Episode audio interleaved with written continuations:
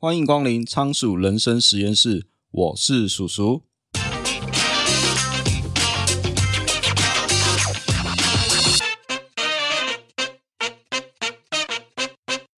现代人都有一个通病，就是想要专注的时候都无法集中精神，总会想一直盯着手机来看。所以，手机已经是我们现在很难摆脱的三 C 用品了。拯救手机脑一书也提到，过度使用手机可能会造成忧郁、失眠、注意力不集中等文明病。不过，要你放下手机啊，基本上已经是不可能做到的事情。今天要介绍的书叫做《智慧型手机碎片化时代的阅读力最新技术大全》，书名很长啊，作者叫做佐佐木俊上，他是日本知名的数位游牧者。在这一个手机让人难以专注的时代里，佐佐木告诉我们：如果有一种善用手机的阅读技巧，让你轻松的大量输入和输出，根本就不需要太多的专注力，你是不是会很感兴趣呢？佐佐木认为，身处这个智慧型手机的时代里，叫你丢下手机，提高专注力，简直是天方夜谭。所以，我们要学会反过来好好利用手机，把需要专注的任务。交给手机上各种好用的 App、云端软体代劳就好。你可以想象，手机是一张网，专门协助你网罗资网络上各种资讯，协助你抓取网络上各种有用的知识还有资讯。你所要做的就是利用零碎的时间，将各种资讯经过分类、萃取、消化这三个步骤，拼凑属于你自己的多元观点。所以这时候，请大家想一下。就是平常你是怎么使用手机的啊？是不是舒服的坐在沙发上，或躺在床上滑着手机？手机内的文字、游戏、影音，这时候就像打开水龙头一样，不停的流出。看似你主动在使用手机，实际上是由演算法分析你的习惯，喂给你喜欢看的内容。本质上，我们就算什么都没做，也会被动的接受到演算法给我们的资讯。这时候就有点像开电视听收音机，你所接收到的影像或声音，这就叫所谓的推式资讯。相对来说，有推就有拉。所谓的拉式资讯，就是指一个人主动去收集资讯，或者是有一些资讯你不刻意去寻找，你就根本看不到的一些资讯。例如说，在书店才能买到的杂志或书籍，或者是你一定要进入特定的网站才找得到的资讯。这些都算是拉式资讯，可是现代人实在太过依赖所谓的推式资讯了，因为只要开了手机，马上就会被一堆的文章或影片给淹没，光要处理这些资讯就分身乏术了，更不要说你还想要主动去收集更多的资讯。也就是说，现代人已经被太多的资讯给淹没了，进而导致你分不清楚资讯的好坏。我们收集资讯的目的有两个。就是获取情报以及建立多元的观点。首先，无论任何时空背景，掌握情报就是人类能生存到现在的重要能力之一。可是，在过去，情报或资讯取得是不易的，大多都靠口耳相传或靠文字去传播。接着，吸收不同资讯就是为了要得到多元观点，建立属于你自己的世界观。这是因为世上许多问题。不是考试，你根本不能用二分法去看待，因为根本没有正确答案，充满了许多灰色地带。所以这时候我们会需要多元的观点，帮助你去思考事情的全貌，看事情不再是非黑即白，你反倒是会思考有没有不同的可能性，以及避开相对应的风险。以下是书中建议四种我们可以用手机主动收集资讯的方法。首先，第一种方法是。你可以在网站和部落格找到好文章，在美术馆或博物馆会出现所谓的策展人，他们负责思考要如何办一个展览。网络上也会有一群人，他们会从各个领域挑出一些资讯，并且把它放到社群网站与他人分享，借由网络来传播各类的资讯。那这一种分享的行为就叫做内容策展。所以今天在网络上寻找有好文章的网站或部落格。其实可以利用所谓的策展网站，在台湾啊，内容策展的网站，比如说像是方格子，比较接近专题策展类型的平台。在方格子上面，你可以看到各式各样类型的文章，那当然也有一些付费的文章。所以有许多的部落客或 KOL 会到上面发表一些的观点跟想法。善用策展网站，你就不用在网络上自己一个一个去找，你可以搜寻你感兴趣的专题，或者是大家推荐的热门文章，你这样子去找寻自己想要的资讯跟内容会比较有效率。再来第二个管道是，你可以活用一些高品质的付费媒体。在台湾，我们可以透过 FT 中文网、华尔街日报中文版、BBC News 中文版或哈佛商业评论来阅读国外高水准的报道。那为什么要使用付费媒体呢？是因为我们需要深度的报道与分析。透过付费媒体，你才可以接触到专家的多元观点。因为专家拥有的视角与观点与我们一般人不一样，所以主动吸收这些资讯，就是希望多吸收不同的观点，不要让自己的想法原地踏步，变成一只井底之蛙。只不过这些具有深度或者长期追踪调查的文章。大多是国际级的媒体会比较容易看到。那在台湾主流的媒体，其实大多都在报道八卦新闻啊、车祸啊、行车记录器这些资讯。不是说这些新闻媒体没有深度报道，像公司的独立特派员就是很好的节目，只是媒体版面占的比例实在太少了，而且资讯也太过分散，实在是不太方便我们后续整理资料。而且付费媒体往往还会寄送电子报，就直接帮你汇整文章摘要或精华，方便你可以更快速的吸收。所以说，我们花钱就是想要省时间。那你使用这些付费媒体，就可以把时间省下来，空出你的时间用在更有价值的资讯或内容上。那再来第三个管道，就是在社群网站上发现优质的资讯。今天我们要收集资讯，不免还是会用到社群媒体啊，只是。社群媒体有一个特性，就是演算法会推给你可能喜欢的内容，那就不免俗有许多推式资讯，例如一些低俗娱乐、八卦新闻、负面谣言，然后购物等等的讯息。所以我们会需要社群媒体提供给我们优质的拉式资讯。只不过你不可能涉猎所有的领域内容，那有没有什么方法可以分辨这些资讯或内容是否可信啊？或以及如何让社群媒体尽量提供拉式资讯呢？以下三招可以帮助你分辨内容的可信度，以及让社群媒体为你提供优质的拉式资讯。首先，第一招是你可以观察作者发文的风格。在社群媒体上，当你发现某一篇文章，无论是原创或是转发，你可以先检视这篇文章的作者背景，看看作者是不是该领域的专家或是 KOL。点进去看看作者过去的发文是否言之有物，引用的数据或来源是否可信。你不但可以从中看到这个人的专业度，也可以同时观察他的用字遣词是否冷静客观。如果在他过去发表的文章当中，字里行间都可以看到糟糕的用字遣词，或者他喜欢用强烈的口吻去断定别人，通常都不太值得相信。那这里想提一下所谓的达克效应，这是在两千年搞笑诺贝尔奖心理学奖得主所提出的一个现象。简单来说，就是当一个能力不足的人，往往会有一种莫名的自我优越感，错误的认为自己比真实的情况更加优秀，其实就是一个井底之蛙。也就是说，为什么往往能力比较差的人都会认为自己比较优秀？这是因为一般人在学习某项事物的初期，比较容易沉浸在我比其他人拥有更多专业知识的优越感当中，所以自信度会随之提升。可是，当你学习越来越深入以后，你会逐渐意识到，原来自己知道的事情其实少得可怜。也就是你学的越多，就发现自己其实知道的太少了。从此，你就不敢用断定的语气来发表意见，说话也会比较小心谨慎。当然，在这个阶段啊，你可能会比较没有自信。甚至有的人还会出现所谓的冒牌者症候群。可是，一旦通过这一关，当自己获得真正的专业以后，自信又会再度回到自己的身上。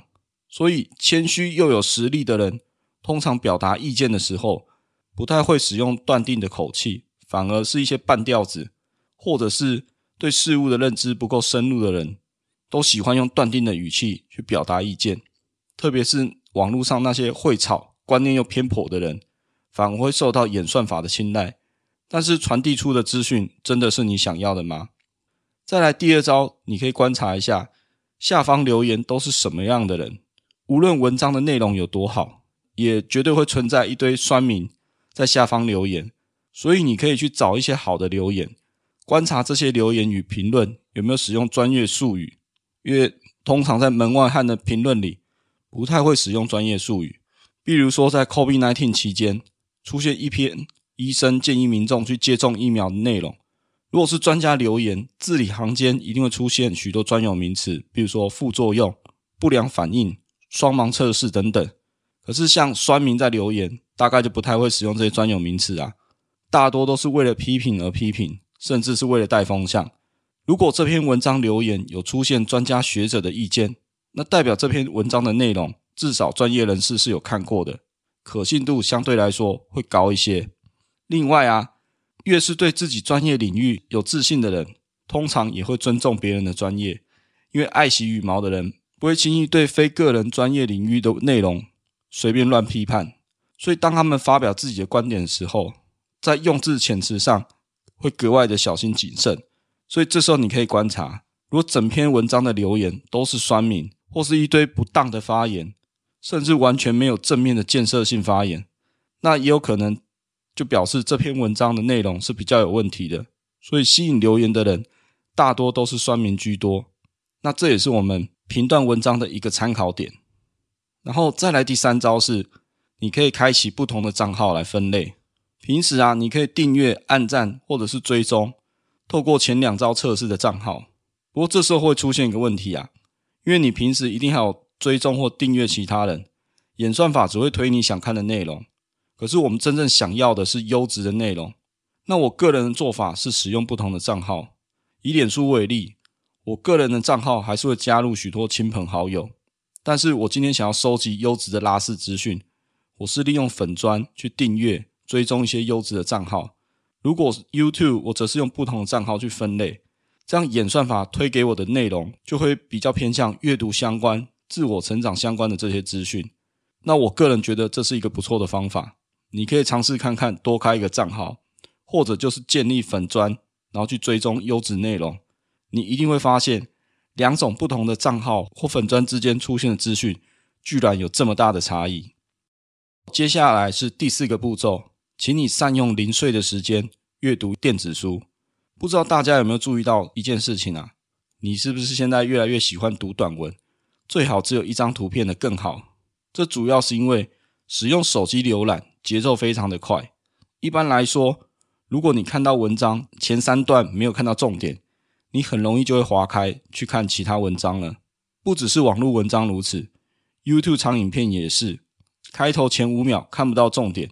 观众马上就会划开，切到别的影片去了。所以，网络上的文章短则一千字，再怎么长，可能也会在两三千字内就结束了。如果超过五千字的网络文章，一般有耐心完整读完的人可谓是少之又少。所以说，这时候我们会需要看书，因为跟网络文章不太一样，读书的节奏比较慢。这时候我们会比较愿意阅读长文，比如说像一些专业的议题。像我们之前介绍《晶片战争》这种书，它历史的时间跨度是比较长的。那这样的内容如果没有十万字以上，根本就不可能收集完整的资讯与文献。而且啊，阅读一本好书可以累积你自己的世界观，然后培养你的多元视角。拥有多元视角来观察事物，才可以增进你对事物的整体认识嘛。另外啊，像是有一些烧脑的哲学书啊，或历史书、商业书籍。哪怕就算是阅读推理小说或漫画，只要你自己觉得是好书，这些书都可以成为你个人的累积。书本除了学习之外，其实也兼具了娱乐功能，能够丰富我们的人生。就漫画来说，像是《进击的巨人》哦，最近动画完结篇，他的世界观啊是非常的庞大，然后作者引用了大量哲学来表现主角所追求的自由。谁说哲学不能看漫画？看《进击的巨人》就让我觉得很烧脑，即便是动漫，有时候他角色们的台词就足以让人回味再三。所以建议大家利用闲暇之余啊，阅读一本书。那不管是书籍、漫画、历史，其实都没有关系。另外啊，书中还推荐大家可以阅读电子书，因为现代的人时间比较零散，手机几乎又随身不离手，所以用手机阅读电子书啊，其实有以下几个好处啊。首先，手机阅读电子书啊，不受空间地点的限制，而且购买电子书以后，你马上就可以阅读，只要你有空，就可以马上阅读这本书。那再来啊，电子书通常都有试看的版本，平常你要看纸本书，你可能要去书店里，你才可以看到这本书大致上的内容。但是电子书啊，不管是博客来、读墨或是 Kobo，都有可以试看的部分，这样你就可以了解作者的风格。而且看个几页你就知道这本是不是你想看的书。那再来还有一个好处就是它可以放大文字来阅读，因为对开始有老花的人来说啊，能放大文字来阅读这就非常棒的优点。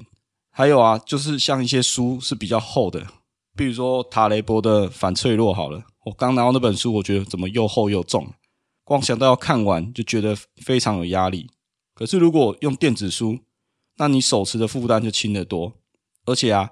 电子书的 App 通常都有朗读功能，你没有空看，你也可以用听的，都非常方便。那再来，它最大的优点就是电子书不占空间，纸本书你买回家里就一定会占空间。为了解决这个问题啊，通常我会习惯去图书馆借书。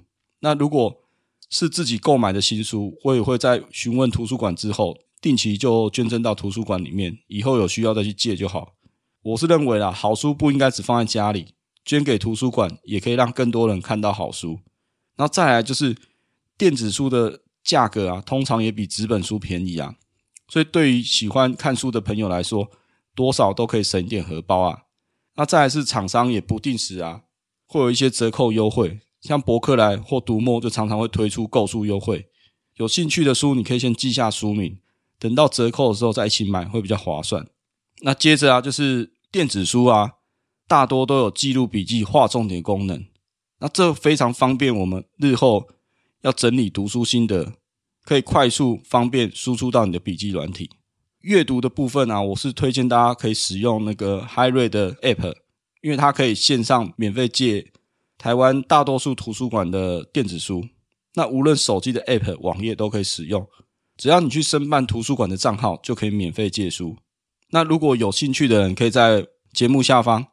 我有一个 HyRead 的教学哦，大家可以去看一下，要怎么去使用 HyRead 借书，还有怎么做笔记。然后，如果你觉得长时间要看书，用手机太过伤眼睛的话，那其实也推荐你可以去使用一些电子墨水的阅读器，因为它是没有蓝光，所以阅读体验会很接近纸本书，但又有电子书的优点。总结来说，就如果你是习惯性用手机来阅读，那电子书就可以让你善用零碎的时间，让你好好的去阅读，这会是一个很不错的选择。那最后啊，我想来做一个总结。这总结就是啊，手机只是个工具，那工具本身就是要看人怎么用。在《拯救手机脑》这本书提到许多手机对现代人的危害，那所以现在会流行所谓的数位排毒，也就是尽量不要使用手机。这似乎就是说，手机是万恶之源。只不过本书有点算打破这个观点呐，他认为手机只是工具啊，工具本身没有对错，主要是看人怎么使用。就像刀子在坏人手上是凶器，在医生的手上却是救人的工具。也就是说，你要现代人放弃手机是天方夜谭。所以既然如此啊，我们是不是应该好好学习如何正确的使用手机啊？人类拥有上帝般的技术，可是却保留了远古时代的情绪。手机上有许多令人上瘾的机制，不过这不是手机的错，只是我们没有真的学会该如何使用它。那这本书给我的第一印象就是，我书名好长啊！作者是轻小说看太多，书名才取那么长吗？不过我觉得这本书是在二零二三年值得推荐大家的书籍之一啊！看过这本书之后，绝对会让你了解到手机真正的使用方法，开启你手机的真正隐藏功能。那如果今天你使用手机的方式，就像那老人家看电视看了一整天，被动吸收资讯，你去问他看了什么，却都一问三不知。我真心推荐你阅读这本书。手机应该不只是娱乐打发时间的三星产品而已，我认为它更是能帮助你自我提升、增广见闻的神兵利器。好，那接着我们来念一下 Apple Podcast 的五星评论。那这位是听众，叫做林玉秀，他的留言，他留言是：还有文字稿可以搭配看，非常用心的节目，可以许愿讲解其他本书吗？那不知道你想要我分享什么书呢？如果各位听众有觉得很想推荐给大家的书，那也可以在 Apple Podcast 下面或者是 YouTube 下面的留言，那跟大家分享一下什么书是你觉得最值得推荐的书籍。最后节目进入了尾声，那这里来推广一个公益活动，就是让阅读帮助自己，也帮助他人。台湾展臂阅读协会是一群热血的医疗人员，想要推广儿童阅读、亲子共读。偏向外展服务，让弱势家庭有平等阅读与医疗的机会。如果你觉得节目介绍的书很不错，你可以点击节目下方博客来连接购书，每季会捐赠博客来奖金给展臂阅读协会，并将金额公布在网站与粉丝专业。希望你我的阅读除了开拓视野，更能帮助他人，因为这个社会需要更多正向的力量。或你可以直接到台湾展臂阅读协会捐赠您的善款。你可以选择一次性的捐款，也能定期定额捐赠您的善款。不论捐款的形式如何，就让阅读帮助自己，更能扩大帮助他人。让我们一起做一个快乐的分享者。今天的节目就先到这边。如果你觉得我们节目不错的话，欢迎你订阅节目的电子报，每周都会分享最新的书评与观点。你也可以在节目的下方留下你的五星评论。或可以到 YouTube 上按赞、订阅，留下你宝贵的意见。也欢迎你赞助我，请我喝一杯咖啡。连接在下方的资讯栏。你的小小支持对我来说就是大大的鼓励。我是叔叔，仓鼠人生实验室。我们下次见，拜拜。